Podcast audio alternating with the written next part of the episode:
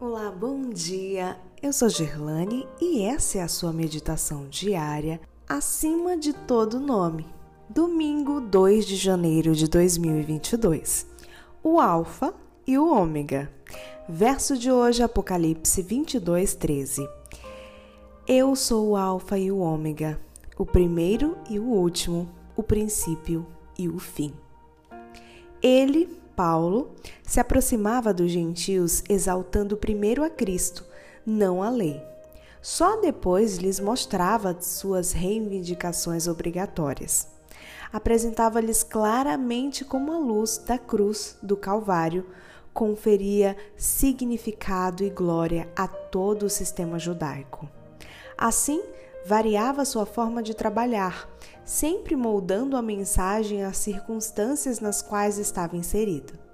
Apesar de seu labor paciente, embora tivesse grande êxito, muitos ainda assim não se convenciam.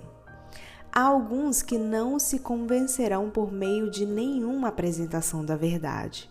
O obreiro de Deus, porém, deve estudar com cuidado qual é o melhor método a fim de não despertar preconceito nem provocar um espírito combativo em seus ouvintes. Cristo disse aos seus discípulos: Tenho ainda muito para lhes dizer, mas vocês não o podem suportar agora. Por causa da educação que receberam na infância e juventude, suas ideias acerca de muitas questões eram incorretas e naquela ocasião, os discípulos não estavam preparados para entender e aceitar algumas coisas que, em outras circunstâncias, eles os teria ensinado. As instruções confundiriam a mente deles e produziriam uma descrença que seria difícil remover. Cristo atraía a si o coração dos seus ouvintes pela manifestação do seu amor. Então, pouco a pouco, à medida que eram capazes de suportar, revelava-lhes as grandes verdades do reino. Nós também devemos aprender a adaptar os nossos esforços à condição das pessoas, encontrar os seres humanos onde estão.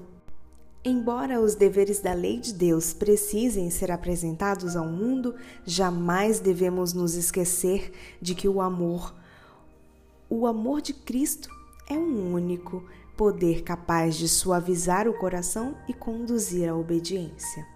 Todas as grandes verdades das Escrituras se concentram em Cristo e, corretamente compreendidas, todas levam a Ele.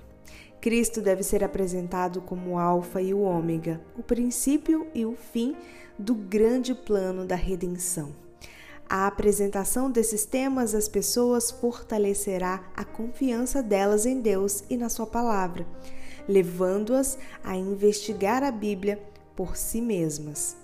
À medida que avançarem passo a passo no estudo da Bíblia, estarão mais bem preparadas para apreciar a beleza e a harmonia de suas preciosas verdades. Nossa mensagem para refletir hoje diz: Por meio de quais demonstrações claras de amor Jesus atraiu o seu coração a Ele?